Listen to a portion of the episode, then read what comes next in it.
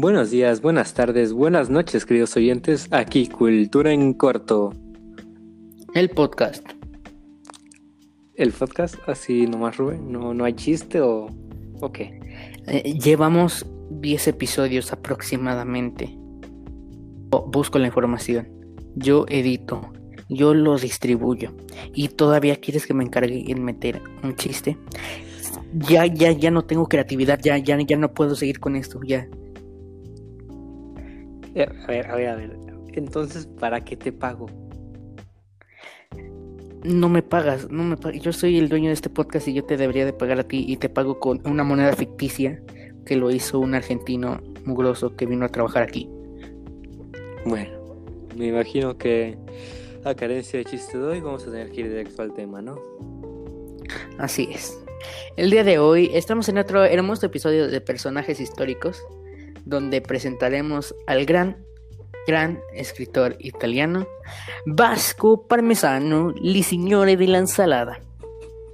Eres un asquito, Rubén. Eres- Ahí está tu chiste, eso es creatividad. Mira, no, si fuera por mí, te juro que te quitaba la paga de este episodio. Pero Que tú no me pagas. intentaste algo, te lo voy a dejar. Bien. Tú no me pagas, yo, yo dirijo los fondos, así que ni siquiera nos ha llegado ningún fondo. Eh, bueno, empecemos. ¿Quién fue Vasco Parmesano? Perdón, Vasco Pratolini Parmesano. Gracias. Dejémoslo como Vasco Parmesano. ¿Quién fue Vasco Parmesano? Qué bien que me preguntas, Rubén. Qué bien que me preguntas. Mira, Vasco Pratolini Parmesano. fue. Con lo de parmesano. Bien, lo dejaré con Vasco. Bien, nuestro escritor Vasco nace el 13 de octubre de 1913 en la ciudad de Florencia. Fue el hijo de una familia modesta, de la cual tuvo que irse en 1918, pues su madre muere mientras su padre está en la Gran Guerra. A los 12 años se trasladó a vivir a Villa del Corno, calle en que se convertiría en la protagonista de una de sus principales novelas. Él trabajó como vendedor ambulante en bares y como tipógrafo. Con una salud delicada, aprovechó su confinamiento en un hospital, puesto que sufría de tuberculosis, entre 1935 y 1937 para empezar con su carrera de escritor. Se inicia escribiendo piezas cortas, que, y posteriormente rechaza el elitismo hermético y hace un retrato realista de las clases bajas. En 1939 se trasladó a Roma donde trabajó en el Ministerio de Educación. En 1941 se casa y publica su primer libro, El tapeto verde, El tapete verde. Una traducción sencilla. En 1943 participó con la resistencia italiana contra la ocupación alemana con el nombre de Rodolfo Casati, experiencia que él llega a relatar en otra de sus obras, Mi corazón en Puente Milvio. De primeras ideas fascistas se transforma a socialista, que es la razón por la Ángel, ¿me cual... permites interrumpirte? Con gusto. Creo que llevamos mucho tiempo grabando esto como para que eh, no hayas entendido que tus ideas socialistas no puede ser introducida a todos y mucho menos a un escritor. A, a ver, a ver. Es, es una, una casualidad alegre, graciosa, venga ya. La verdad te lo digo, cuando estoy investigando al escritor para seleccionar a nuestro personaje del mes, no, no me esperaba encontrar que empezó como fascista y terminó como socialista. Pero bueno, una cosa lleva a la otra y terminamos así. ¿Qué dices? Uy, sí, mira qué casualidad. Eh, nuestro personaje del mes es un escritor que muy pocos conocen y yo lo encontré de pura suerte gracias a que mi maestra de literatura me pidió investigarlo. Bueno, bueno, hemos de decir que el señor Vasco Pratolini fue uno de los exponentes principales de la corriente literaria neorrealista. Pero es necesario, es necesario decir que el señor Parmesano era fascista. No, Bueno. no entiende, no somos un programa de política, por favor. Me estás arruinando la vida. Ok, bueno, es que esto es información importante Porque No le veo lo importante. eh, ¿En qué se va? ¿De qué me sirve saber que el señor Parmesano era, era fascista?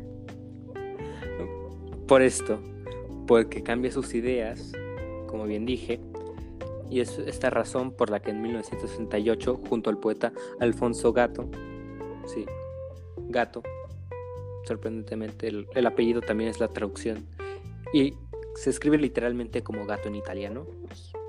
Un, dato curioso, es fundador de, bueno, editor, mejor dicho, de la revista Campo de Marte, donde ataca la doctrina fascista. Publicación que suprime un año después. Venga ya. Mm, Bueno, te acepto. Es la primera vez que tienes un comentario coherente y que tus ideas fascistas sirven de algo en este programa. Mira, solo he de decir que tenemos que hacer un podcast sobre fascismo, porque va a ser una discusión, una charla interesante a lo mucho. No vamos a hacer nada de fascismo. Venga ya, Ru, es, es contenido extra. Ah, muy bien. Te aplaudo por tu contenido extra, pero no me sirve de nada. Mejor sigue con el tema. Bueno, después de la guerra, Vasco se muda a Nápoles, donde desarrolla una intensa actividad periodística como corresponsal de los periódicos Milano Será y especialmente Paese Será. En 1955 merece varios premios. Uno de ellos vendría siendo el premio Viareggio por su obra Met- Metelo. Sí, escucho bien, Metelo. Y además del premio Feltrinelli de la Academia Italiana, junto con el premio Marzotto. Bueno, Vasco Bartolini sigue escribiendo y fallecerá, bueno, mejor dicho, falleció el 12 de enero de 1991 en la ciudad de Roma. Rubén, una pregunta, ¿tú sabes cuáles son sus obras importantes? Por supuesto, el señor Parmesano fue un gran exponente de la literatura, según mi investigación. Y entre sus obras más importantes cuentan Crónica Familiar, de 1947. En Crónica Familiar, muy personal, el señor Parmesano describe la relación afectiva con su hermano. Se separaron siendo muy pequeños, y a su hermano lo educó un mayordomo que le inculcó una educación muy severa y lo trataba con distancia. A pesar de que sentía cariño por él, los hermanos se reencuentran al cabo de los años y mantuvieron una estrecha relación afectiva. En el libro, la descripción de la relación afectiva del autor con su hermano y con el resto de sus familiares ocupa un lugar destacado, uniendo elementos autobiográficos con la transformación literaria de los acontecimientos reales. Otra de sus más famosas obras es Crónicas de pobres amantes, de 1947. Esta es una obra maestra del neorrealismo italiano. Está ambientada en 1925 y 1926, en Villa del Corno, modélica calle pro- proletaria de Florencia, situada entre Palazzo Vecchio y Santa Croce. A través de las historias de sus humildes habitantes, se nos muestran problemas sociales y políticos de la Italia de los primeros años del fascismo. La propia calle, a su vez, se convierte en protagonista, ya que cada acontecimiento que tiene lugar dentro y fuera de ella se convierte en motivo de conversación, rivalidad, preocupación o inquietud. Con esta obra, el señor Vasco Parmesano obtuvo el premio Libero Estampa en 1947 y marcó el inicio de su notoriedad como escritor tanto en Italia como en el extranjero. Su tercera obra más importante es Las muchachas de San Frediano, de 1948. Las muchachas de San Frediano, Le Regase di San Frediano, narra la historia de un barrio popular de Florencia, en el que viven desde hace generaciones una serie de muchachas bravas y decididas. Y sé que me quieres interrumpir para decirme que no es la pronunciación perfecta, pero lamento informarte que yo no hablo italiano, así que lo voy a leer como dice en mi investigación. Muchísimas gracias. No que Muchísimas gracias. eso, Tu pequeñito suspiro me dice todo. ¿Puedo? Mínimo puedo. No, Le ragazzi di Frediano. con eso, sigamos con esa obra. Eh, poco tiempo después de la Gran Guerra, en la historia, todas están enamoradas de un antiguo partisano, Bob, apodo que le viene por su parecido al actor de moda en la época, Robert Taylor, un gallo de corral, quien a su vez las trata como si fueran aves de su propio gallinero. La novela se centra en la venganza de las bravas muchachas de San Frediano, despechadas por la falta de definición sentimental de Bob. Y su última, pero más importante, obra, Metelo. Metelo cuenta la historia de Metelo Salani, un huérfano educado por campesinos que se traslada a Florencia en busca de trabajo. Participa en huelgas y en el movimiento socialista de 1875. Paralelamente se narran las vivencias afectivas del protagonista, que acaba casado con Ercilia. Otra de sus obras, la extensa Alegoría y Escarnio, es una especie de introspección del protagonista, que se trilogía, una historia italiana, con Metelo y con Lo Scialo. En esta novela, Alegoría y Escarnio prosigue la perspectiva íntima de la iniciada en la constancia de la razón, para hacer un balance personal, proyectaron sobre la historia. Bueno, pues esta ha sido la historia del señor parmesano, que además ganó el premio de la mejor ensalada por ser parmesano. Eh, ahora pasemos con cosas igual de importantes para aligerar un poco el ambiente. Pasemos con su sección favorita, el tirito de información. Ayúdame a cantar la introducción, Ángel. Es el tirito de información. El tirito de información. El tirito de información. El tirito de información. Ni, tú puedes cantar tu canción. El tirito de información.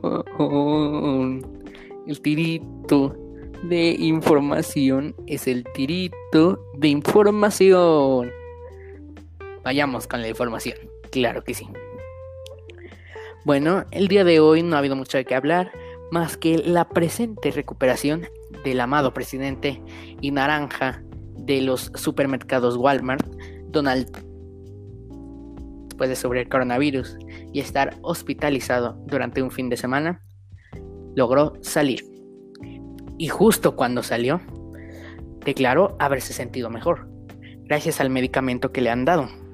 No solo es uno, es una combinación de varios medicamentos.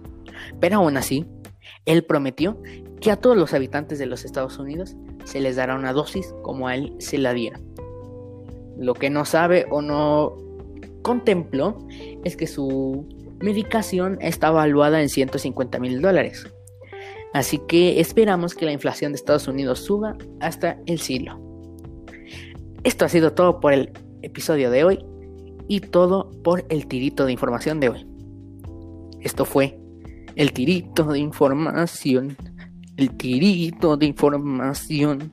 Esto fue el tirito de información. De información. Para, para. Creo que, creo que con esto tendremos, nos despedimos y fue el tirito de información. Esto ha sido todo por nuestra parte. Yo soy su anfitrión Rubén Cruz, estoy al lado de mi compañero fascista Ángel Martínez y el día de hoy vimos la historia de Vasco Parmesano, el señor de la ensalada. Nos vemos. Ensalada. Hasta en mi chiste tienes que arruinarlo, tienes que corregirlo. No, no puedo, ya no puedo contigo, no, por favor. No sé hablar italiano y tú vienes a humillarme en mi propio programa es que así no, no, se, no se puede, ¿verdad? Por eso te quedas sin paga. Eh, y es todo por el día de hoy. Nos vemos la próxima semana, esperemos, en Cultura en corto.